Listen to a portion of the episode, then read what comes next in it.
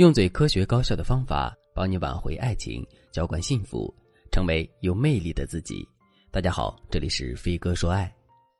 我的粉丝塞拉回国以后，选择在一所高校教书，在这里他遇到了自己的男神。一开始他听说对方有女朋友，所以一直不敢靠近对方。直到后来男神分手了，塞拉才动了接近对方的念头。由于是同一所学校的老师，两个人在工作上也有交集，所以塞拉很容易就加了对方的微信。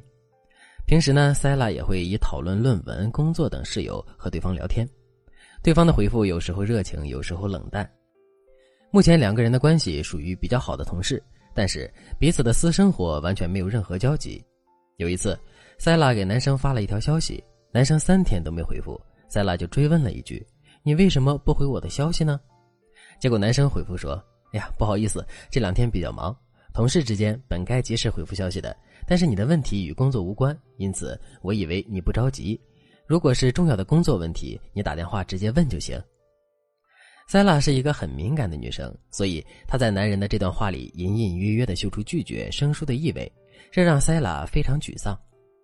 塞拉来找我的时候就问我：“老师，你觉得他对我有兴趣吗？”我该怎么走进他的心里？感觉我费尽心机靠近他，最终什么也没得到呀！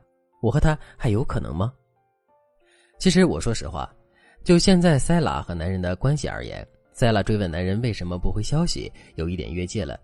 而且从男人比较生硬的回答里，我们也能看出这个男人很有自己的想法，而他对没感觉的女孩绝不释放暧昧信息，这点还是值得肯定的。如果塞拉能拿下这样的男生，那塞拉一定是一个幸福的女孩。塞拉的越界其实不怪他，在心理学上有一个概念叫做心理替代效应，是社会心理学家库尔曼·温勒在一九二六年提出来的。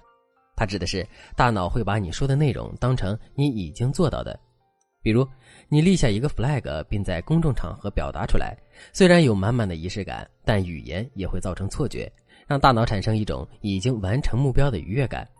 就这样，你就会在不知不觉中把制定目标和完成目标画上等号，导致动力大大减少，最后导致你做事虎头蛇尾。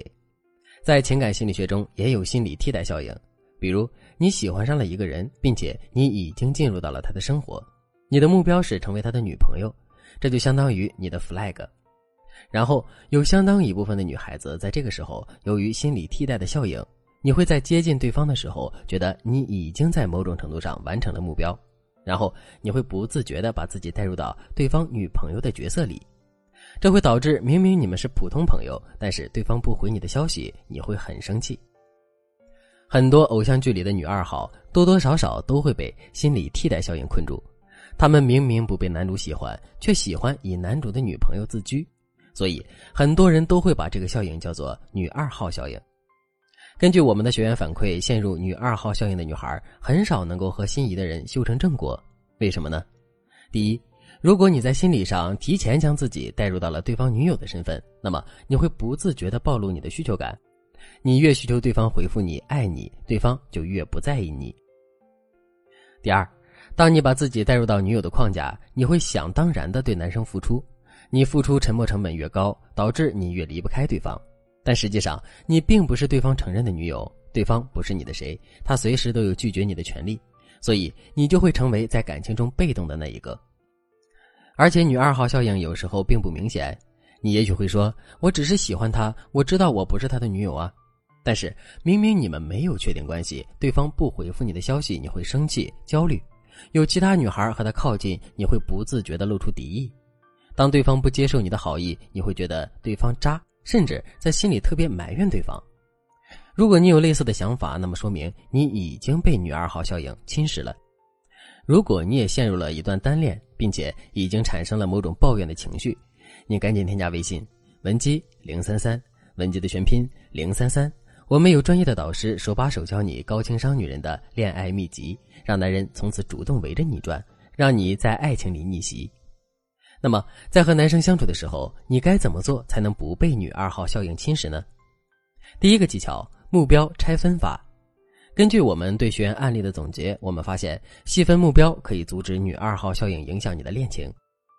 比如，你发朋友圈说明年四月我一定要考上公务员，那么你很可能会由于心理替代效应，产生你已经努力过了的想法，最终导致你复习的不到位。但如果说你发朋友圈说今晚我要看二十页书，那么这个任务其实更容易完成。同样，有喜欢的人之后，你接近对方的目标不能一次性设定为我要成为他的女朋友，而是要分阶段进行达成。比如一开始你们认识的第一个月。你的目标就是让你们之间的气氛变得轻松，制造一见如故的感觉。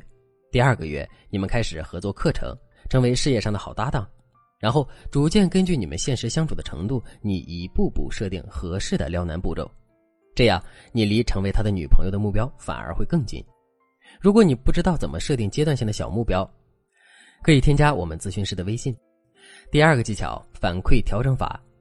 想要在爱情里进退得宜，你必须要知道如何根据对方的反馈调整你的策略。比如像案例中的塞拉，追问男人为什么不回自己的消息，男人则暗示塞拉越界了。这时候，塞拉就应该根据男人的反馈，看清自己在男人这里的定位。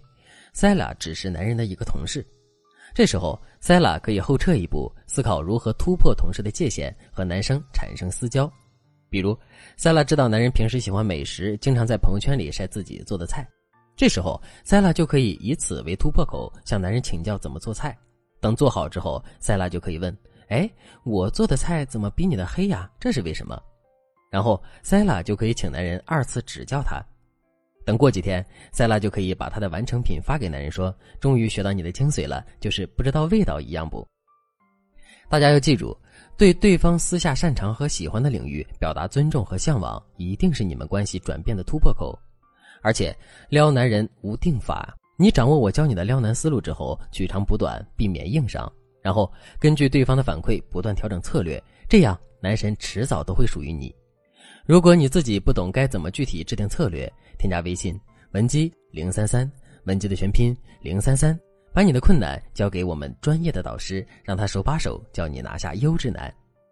好了，今天的内容就到这里了，感谢您的收听。可以同时关注主播，内容更新将第一时间通知您。